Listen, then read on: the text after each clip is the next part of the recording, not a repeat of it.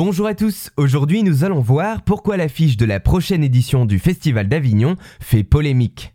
Le Festival d'Avignon est l'une des plus grandes manifestations de théâtre et de spectacle vivant du monde, autant par le nombre de pièces et œuvres qui y sont présentées que par les spectateurs que cette dernière réunit chaque été. Cette année, du jeudi 7 au mardi 26 juillet, le Festival d'Avignon revient animer les rues de la Cité des Papes pour une 76e édition. De la cour d'honneur du fameux Palais des Papes jusqu'au Petit Théâtre, cette nouvelle édition s'annonce importante pour un festival qui a connu des difficultés liées à la crise sanitaire lors de son dernier déploiement en 2021. Au programme, bien évidemment des pièces de théâtre, mais également des lectures, des expositions, des débats et des films.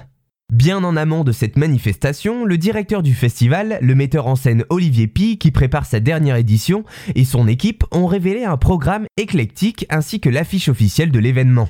Accompagné des célèbres trois clés qui symbolisent le festival depuis ses débuts, le visuel montre sur fond blanc six femmes nues, positionnées les unes derrière les autres. Le dessin est l'œuvre de Kubra Kademi, peintre et plasticienne féministe afghane réfugiée à Paris depuis 2015. Seulement, le Dauphiné libéré révèle que l'affiche n'est pas du goût de tout le monde, certains internautes la qualifiant d'obscène ou encore de vulgaire. Une pétition a même été lancée par un homme qui estime que l'affiche pourrait promouvoir entre autres de la pornographie.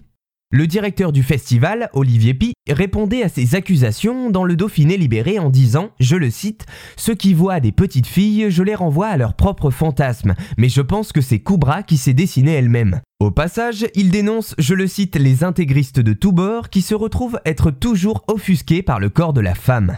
Il explique que l'artiste Koubra Academy a symboliquement créé cette œuvre peu après l'interdiction par les talibans de l'école aux filles en Afghanistan.